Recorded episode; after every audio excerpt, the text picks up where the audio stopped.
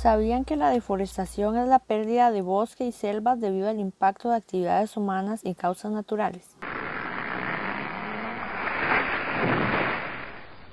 Entre 1940 y 1987, Costa Rica perdió la mitad de sus bosques, pero gracias a que la conservación y el ambientalismo ganó relevancia en los años 90, de esta manera hoy una gran parte de Costa Rica está bajo protección se estima que alrededor de un 52% del país es cubierto por bosques.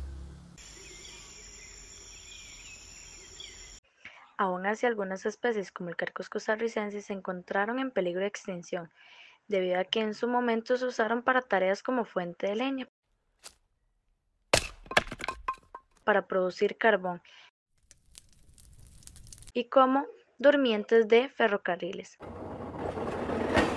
Actualmente las áreas más afectadas son aquellas en las que se encontraban anteriormente, o sea, zonas de bastante altura del país como la zona de Talamanca y las partes altas de la cordillera central.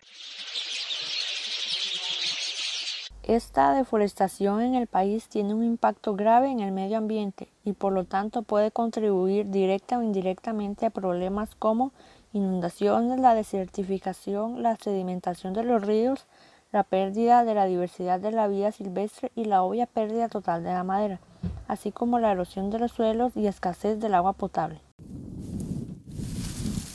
La deforestación y la degradación de los bosques son causa y resultado del cambio climático.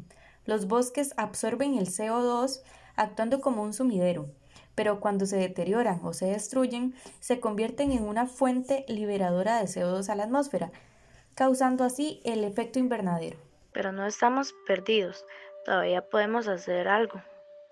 Debemos incentivar la educación ambiental mediante diversas prácticas para con ello dar a conocer la gran problemática que trae consigo la deforestación y cómo la deforestación afecta a nuestra vida. Esto lo podemos realizar mediante actividades comunitarias en conjunto con otras organizaciones para incentivar a la protección del medio ambiente y la reforestación.